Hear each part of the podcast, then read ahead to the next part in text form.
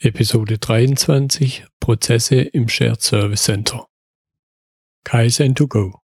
Herzlich willkommen zu dem Podcast für Lean-Interessierte, die in ihren Organisationen die kontinuierliche Verbesserung der Geschäftsprozesse und Abläufe anstreben, um Nutzen zu steigern, Ressourcenverbrauch zu reduzieren und damit Freiräume für echte Wertschöpfung zu schaffen. Für mehr Erfolg durch Kunden- und Mitarbeiterzufriedenheit höhere Produktivität durch mehr Effektivität und Effizienz an den Maschinen, im Außendienst, in den Büros bis zur Chefetage. In der heutigen Episode habe ich Jan Bieler bei mir. Jan Bieler ist Teamleiter für Projekt- und Prozessmanagement in einem Shared Service Center, in einem großen Unternehmen.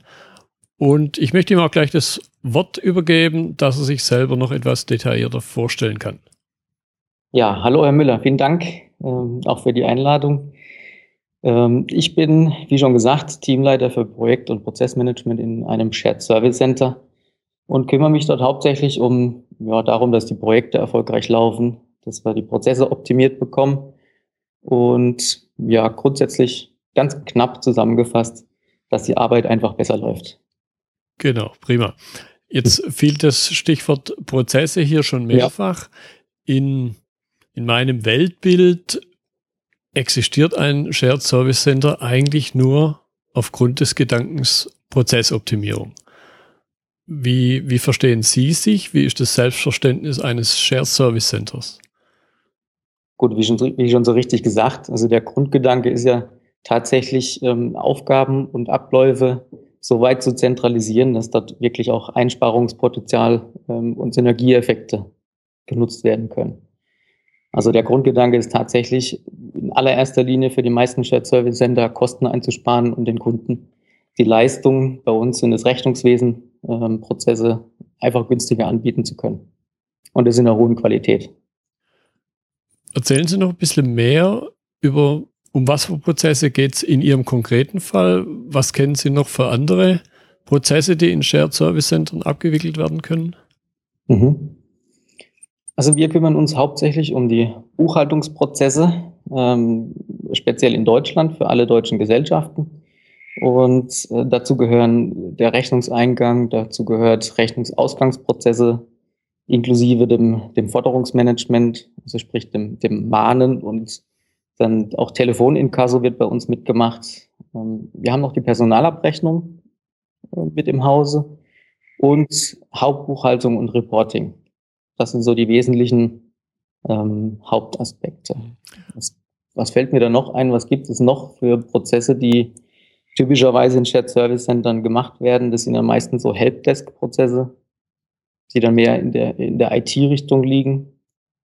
Ähm, kann sich auch vorstellen, manche machen das auch, dass wirklich so Personalrecruiting auch mit, mit ein Thema ist oder auch Einkaufsprozesse, die dann wirklich standardisiert sind, damit reinnehmen könnten. Also solche Dinge kann man sich dann auch vorstellen noch. Mhm.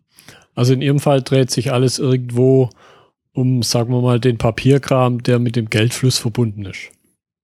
Genau. Wobei wir mittlerweile nicht mehr nur Papierkram haben, sondern dass auch vieles schon elektronisch läuft. Aber im Endeffekt geht es genau darum, ja. Genau, elektronische Rechnungen natürlich. Das ist mhm. sicher ein ganz wichtiges Thema. Jetzt habe ich auf Ihrer Website ein bisschen geguckt auf ihrer persönlichen Seite und habe da eben auch viel über Automatisierung gefunden als Stichwort. Wie muss ich mir jetzt so, ein, so eine, alles was mit einer Rechnung zu tun hat, mit einer Eingangsrechnung, Rechnungsprüfung, wie muss ich mir hier Automatisierung vorstellen? Mhm.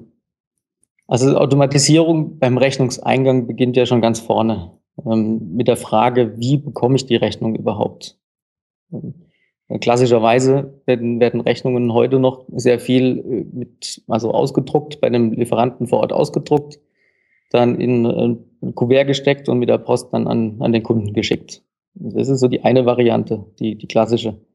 Ähm, eine Automatisierung kann dahingehend funktionieren, indem man sagt, man nutzt einfach einen ganz anderen Kanal, wie Sie schon sagten, elektronischen Rechnungen. Und das ist auch ein Bestreben, was wir haben, weil wir damit die Möglichkeit haben, wenn wir elektronische Rechnungen bekommen, dort gleich noch einen Datensatz mitgeliefert zu bekommen, der natürlich für die späteren Prozesse dann sehr wichtig ist. Ähm, der nächste Schritt ähm, ist dann, wenn wir es denn in Papierform bekommen, haben wir dann hier bei uns in dem speziellen Fall lesen wir äh, OCR-Daten aus. Das heißt, wir, wir, wenn wir es auch per Papier bekommen, werden alle Rechnungen digitalisiert und die Daten ausgelesen, dass die dann auch später in einem, in einem Workflow-System verarbeitet werden können. Und das ist dann schon der nächste Schritt. Also die Rechnungsfreigabe und Rechnungsprüfung findet dann alles elektronisch statt. Mhm. Und dort kann man natürlich dann ähm, Regeln hinterlegen, die, die den Automatismus dann möglich machen. Okay, spannend.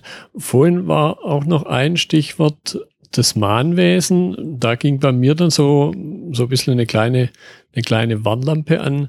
Mhm. Jetzt ist ja natürlich einen Kunden zu mahnen, mit dem man eine Geschäftsbeziehung hat, kann natürlich auch manchmal, sagen wir im Extremfall, der Schuss nach hinten losgehen, dass also irgendwo die Geschäftsbeziehung gestört ist.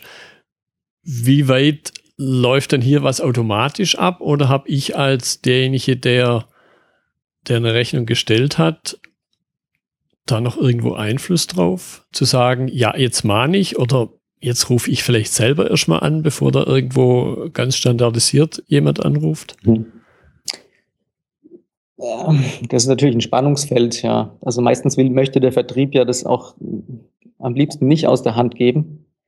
Ähm, allerdings haben wir die Erfahrung gemacht, dass, dass es bei den Kunden gar nicht so schlecht ankommt. Okay. Und auch der Vertrieb recht zufrieden ist mit dem, was im Haus äh, funktioniert und wie das Ganze abläuft.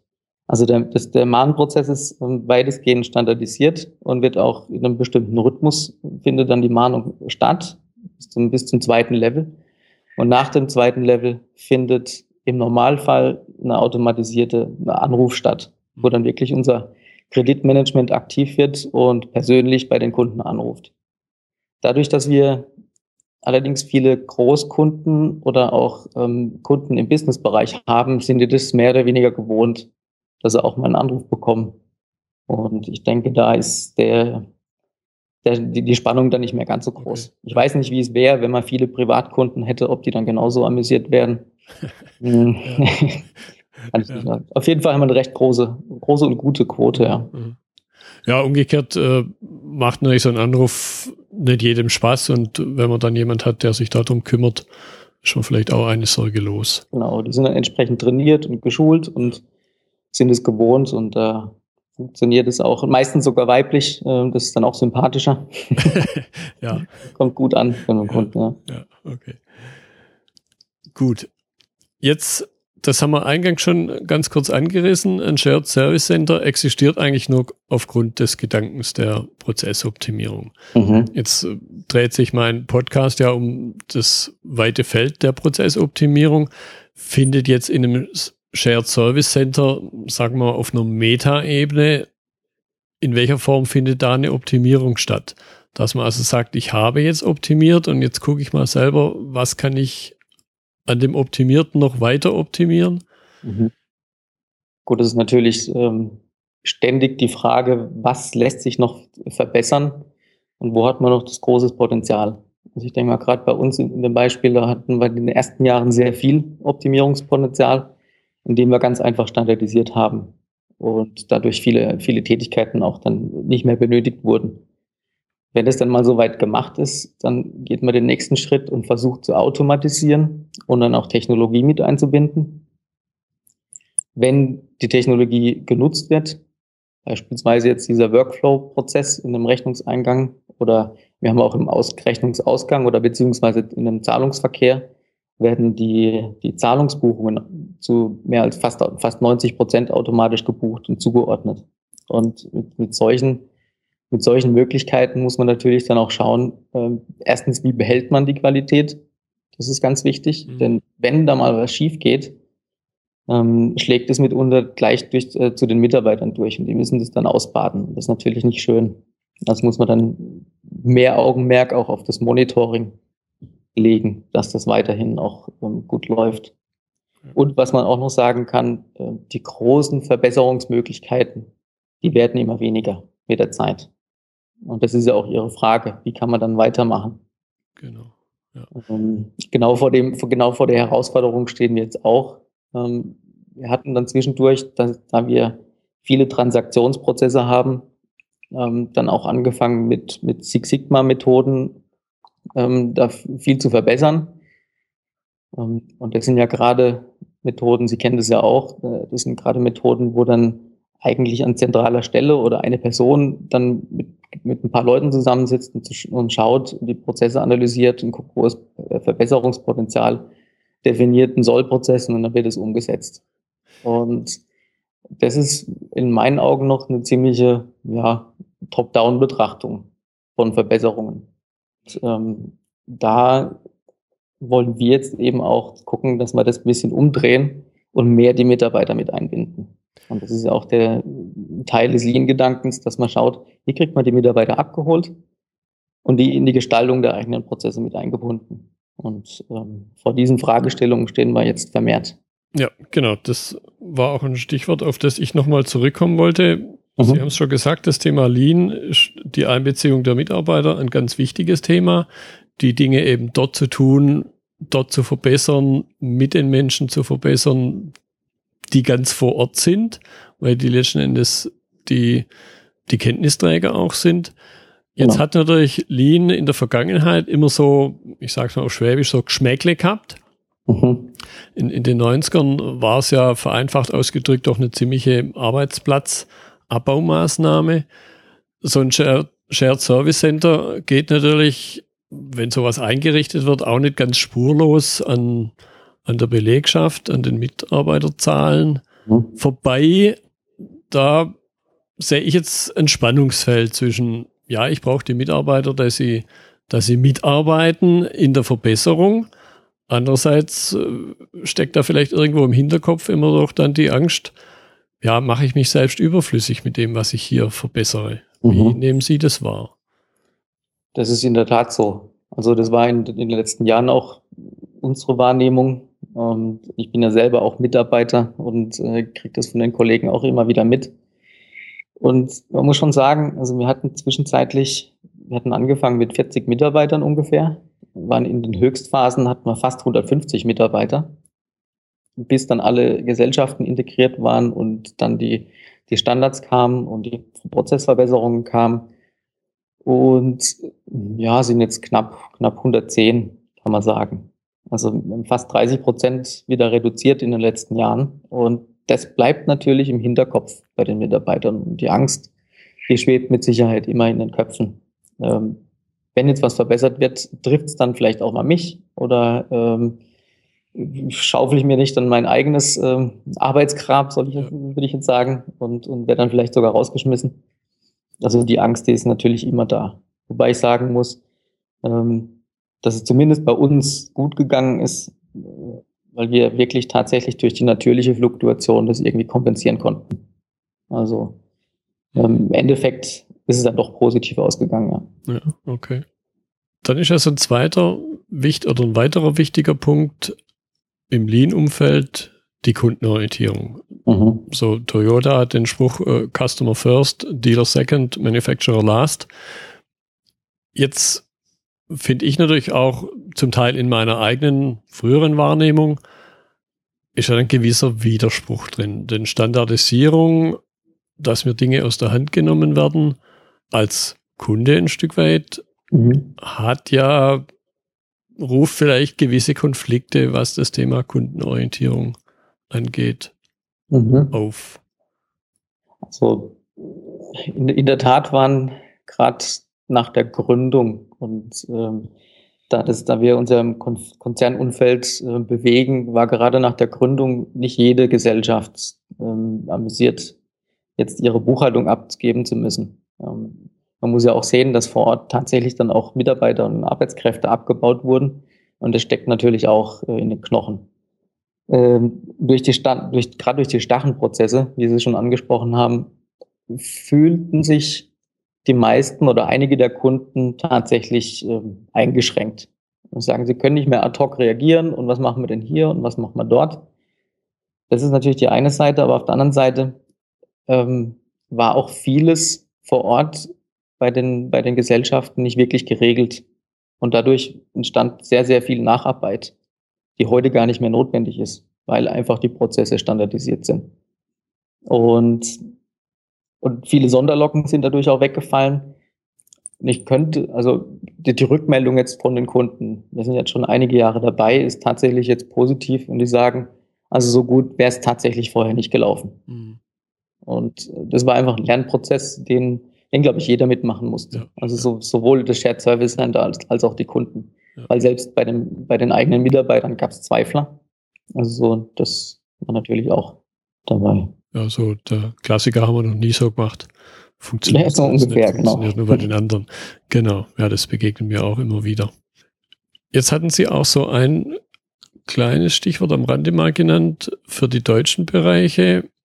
Jetzt in Konzernen versucht man natürlich, so kenne ich das auch, möglichst viel gleich zu machen, egal ob äh, das Thema jetzt in Deutschland stattfindet, in irgendeinem anderen, sagen wir mal noch EU-Land mhm. oder in einem Nicht-EU-Land oder vielleicht noch außerhalb des Kontinents, möchte man natürlich möglichst viel gleich machen. Andererseits hat natürlich jedes, jeder Staat so sein eigenes Steuerrecht, sein eigenes vielleicht Arbeitsrecht, wenn wir das Thema Personalabrechnungen reinnehmen, auch das in aller Munde das Thema Datenschutzrecht.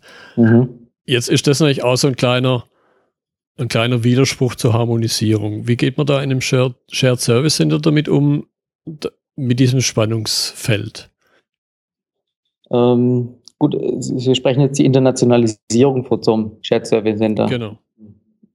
Das ist natürlich eine, eine, schon eine große Herausforderung. Also zumal, zumal gibt es da sprachliche Barrieren, ähm, gerade wenn auch ausländische Kunden betreut werden sollten.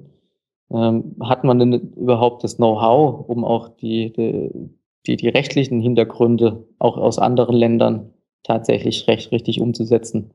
Oder ähm, sind die Prozesse, sind, sind die Gegebenheiten, die Strukturen, Unternehmensstrukturen denn überhaupt in den Ländern passend, dass es, dass es äh, länderübergreifend gemacht werden kann? Das waren alles Fragestellungen, die, die sich bei uns im Konzern auch gestellt hatten. Ähm, letztendlich wurde sich hier von Konzernleitung, hat man sich dagegen entschieden und in jedem Land ein eigenes Shared Service Center aufgebaut. Ah, okay, ähm, um genau diesen Herausforderungen oder diesen Schwierigkeiten zu umgehen. Hm.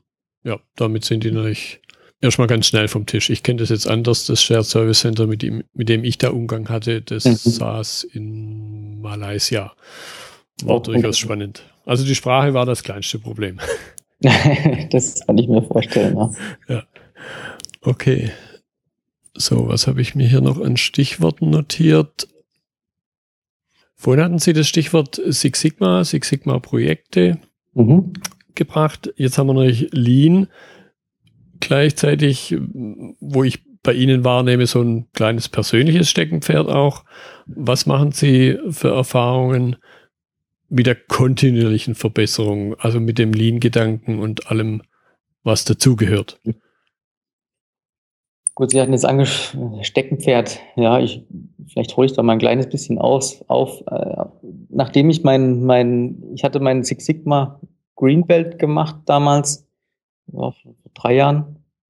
Und es war ein Lean Six Sigma Greenbelt. Und dort in der Ausbildung ja, konnte ich mit dem Begriff Lean oder auch mit den Inhalten ja nicht so wirklich was anfangen. Also ich habe den Sinn darin nicht, nicht wirklich gesehen gehabt. Und Klick gemacht hat es bei mir, erst, als ich jetzt vor zwei Jahren mal die, die Studie vom Fraunhofer Institut zum Thema Lean Office in die, in die Hand genommen hatte und darin mal gelesen habe, was denn Lean tatsächlich bedeutet und welche Erfolge da die, die befragten Unternehmen mit erzielt hatten. Und dort waren auch ähm, Stolpersteine beschrieben, dort waren Erfolgsfaktoren beschrieben und, und, und. Und da ist mir bewusst geworden, wie viel wir denn in, in einem Shared Service Center schon in diese Richtung unterwegs sind. Äh, ganz unbewusst, rein aus dem, aus dem natürlichen Menschenverstand, würde ich jetzt sagen.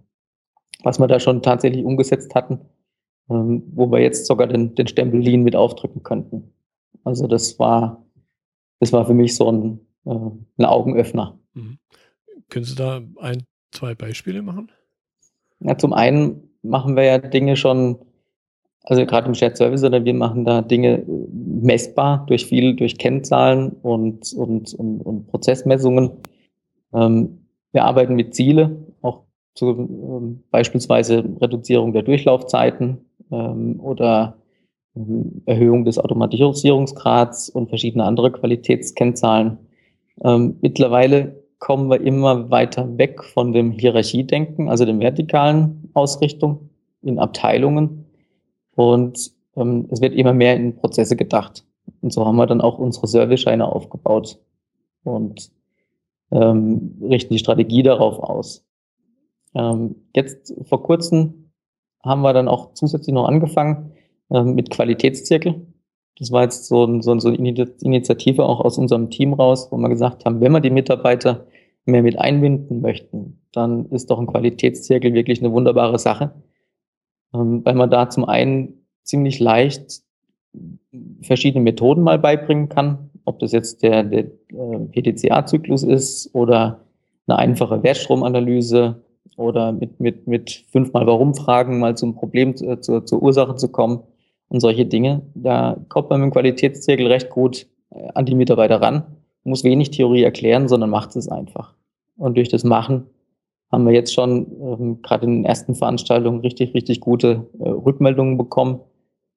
Ähm, vor allem auch dahingehend, dass die Mitarbeiter sagen, jetzt können wir endlich mal, da haben wir das Gefühl, da auch mitzuwirken und, und was zu verbessern. Und ähm, das fand ich so positiv, dass wir da auf jeden Fall dranbleiben und weitermachen. Okay, gut. Ja, was ich mir vorstelle, was ja so von den Verbesserer, egal ob man jetzt die Six Sigma Mütze aufzieht oder die Lean Mütze, mhm. die Menge an Kennzahlen, die in so einem Umfeld, glaube ich, existiert, ist vermutlich erstmal der Traum oder vielleicht auch der Albtraum, weil es dann ja auch gern mal zum, zur Nadel im Heuhaufen werden kann, wie man da ja. sucht. Also wir haben schon auch einen, einen riesen Boost an, an, an Kennzahlen. Ähm, die sich auch im Laufe der Zeit gebildet hatten. Jetzt muss man sich dann auch langsam mal fragen, welche ist denn dann überhaupt noch notwendig? Ja. äh, muss denn alles denn reportet werden? Also im, im Lean-Gedanken müsste man auch die jetzt nochmal neu überdenken. Mhm. Das ist wichtig. Ja. Wobei sie ja in vielen Fällen vermutlich eben auch automatisiert abfallen. Das heißt, das, das Erfassen der Zahlen von der Maschine, von der IT.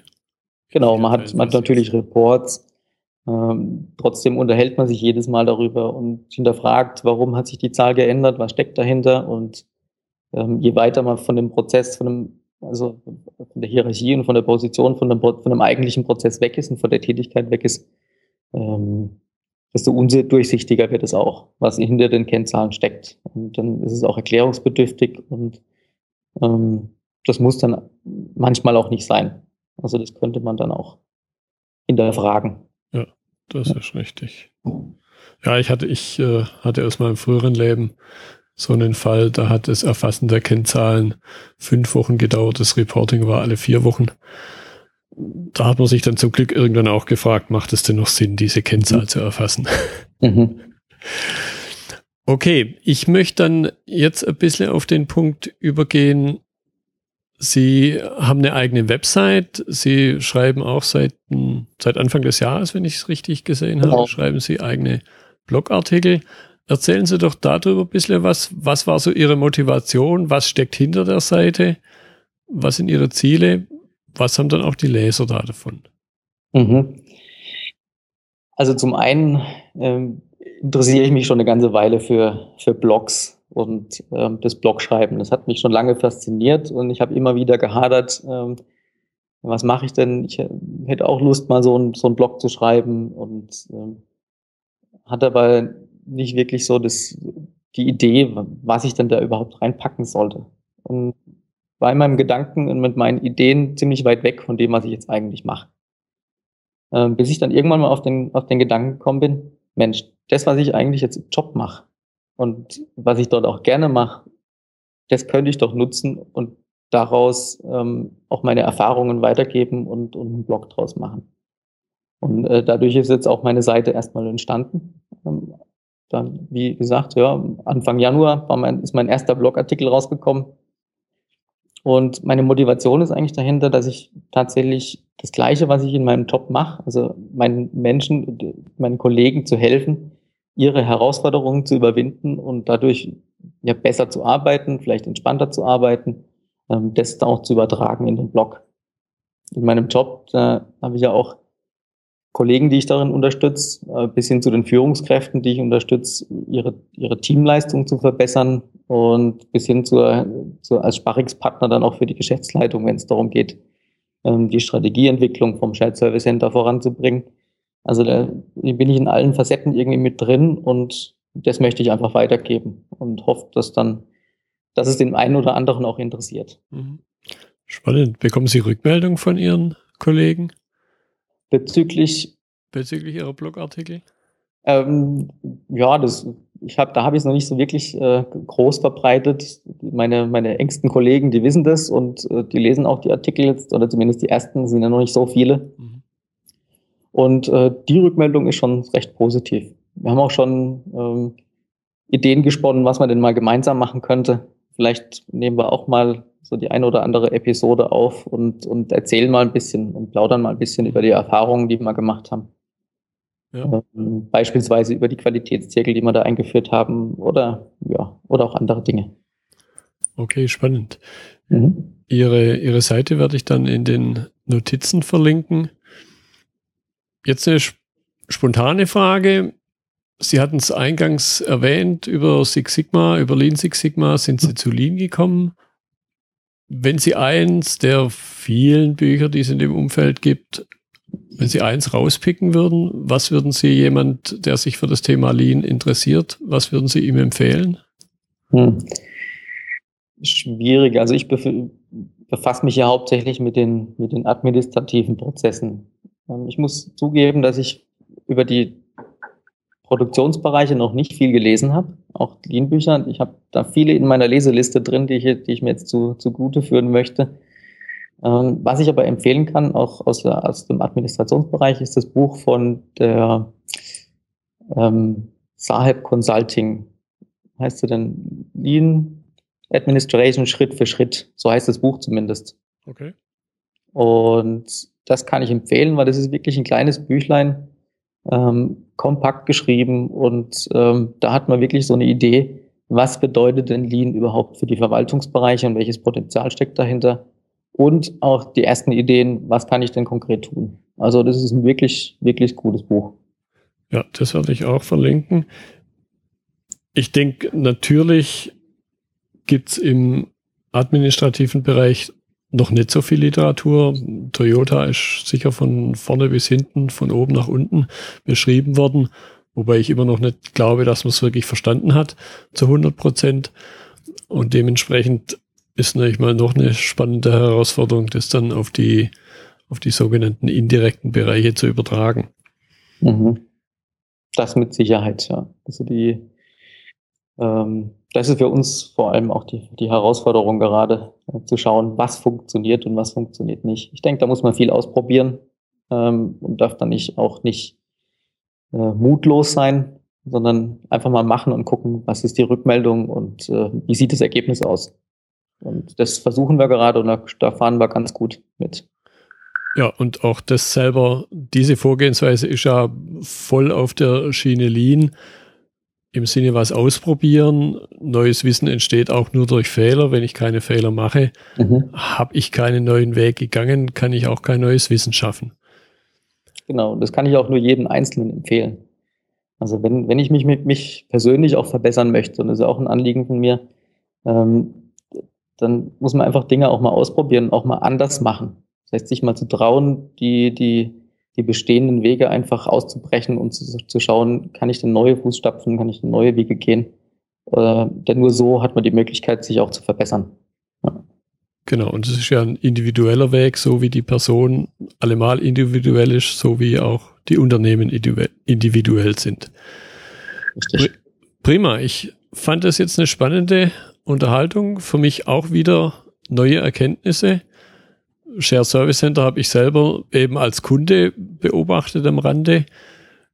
Und von daher war der Einblick sehr interessant von Ihnen. Vielen Dank für die Teilnahme an dieser Podcast-Episode.